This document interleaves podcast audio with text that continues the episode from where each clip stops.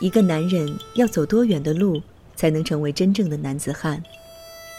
至于风景，我们始终是过客；至于爱情，我们也将是过客。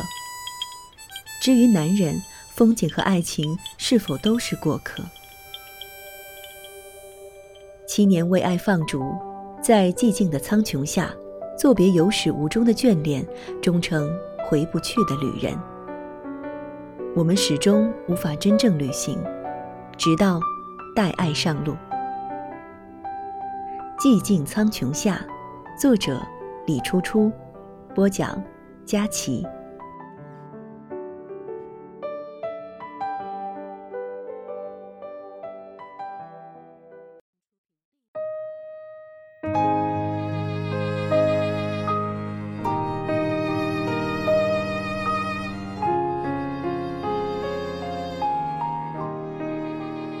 一封鸡毛信。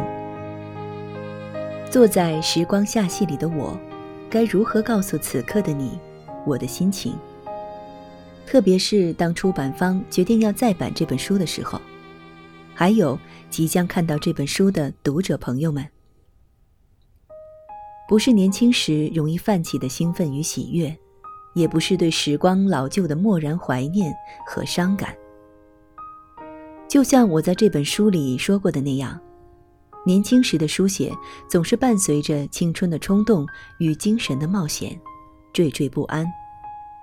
我们乐意竭尽全力用文字表达自己，侍奉别人，甘愿耗费自己的精力、时间和心血。于是，写那些文字的时候，横冲直撞、无遮无拦，把自己都给感动了，结果却适得其反。年轻时，我们尽管盲目、脆弱、自私，还有些许裹挟自己的意思。我们爱上的也许不光是对方，还有爱情本身。我们书写的也不光是文字，还有我们自己。我们总是冲动、冒险，冲动冒险到别人对我们，我们对别人的种种情深，到了最后。直到走离很远的时候，才会有所领悟，但还是那样简单而美好，不是吗？而这一些话是我说过的吗？还是你说过的？其实我是知道的，你也是知道的，但终归并无太多不同。因为本来我所讲述的故事，并不单单是我的故事，我所追逐的爱情，也不单单是我的爱情，甚至。我所写下的文字，也不单单是我个人的文字。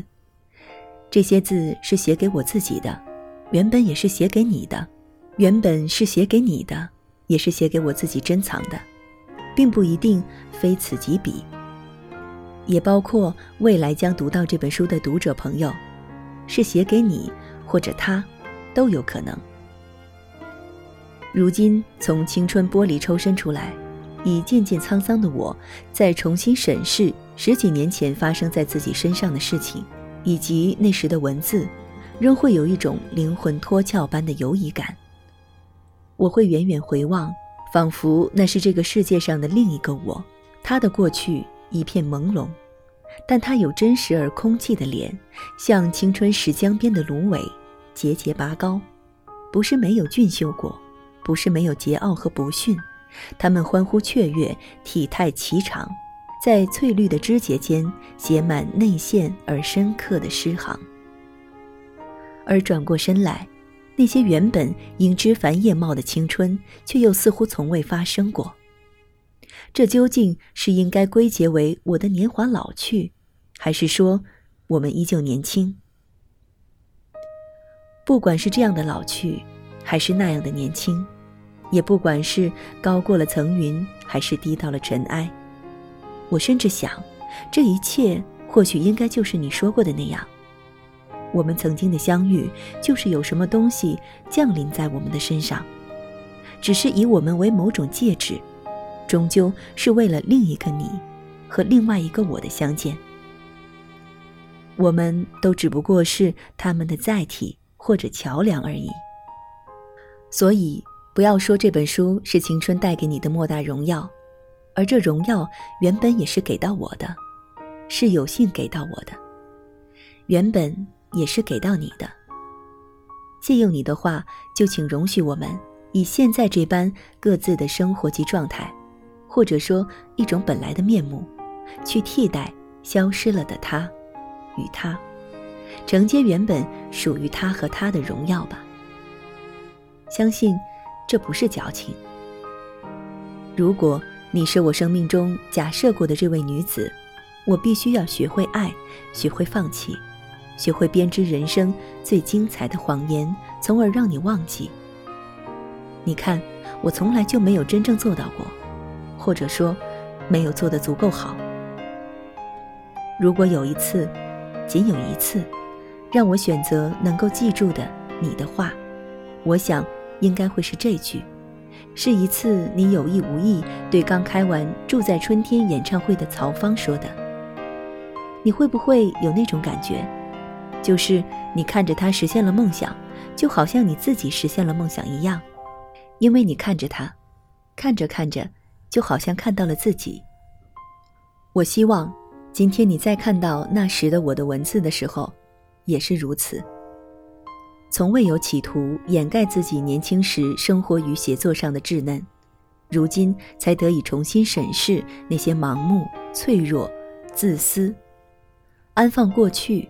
也安抚内心，从不逃避青春的别离、伤痛与某些凋零，因为正是抽身而去后，在这个现实世界有些坎坷不平的维度与空间里，我们才能更好的重逢以及复苏。什么事物都不会不在，都还在原来的地方盛装。要对得起我们曾经的付出和所有，还有那些仍没有来得及实现的。付出和所有，感恩亲爱的你，还有读到这本书的亲爱的读者，我们的相遇是我的幸运与荣幸。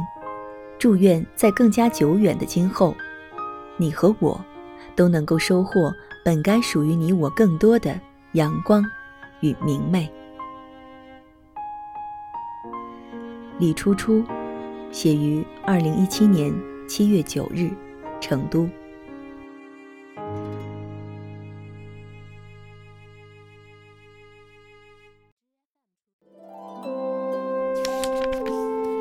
读书是我们了解世界的方法，也是我们每天最好的娱乐。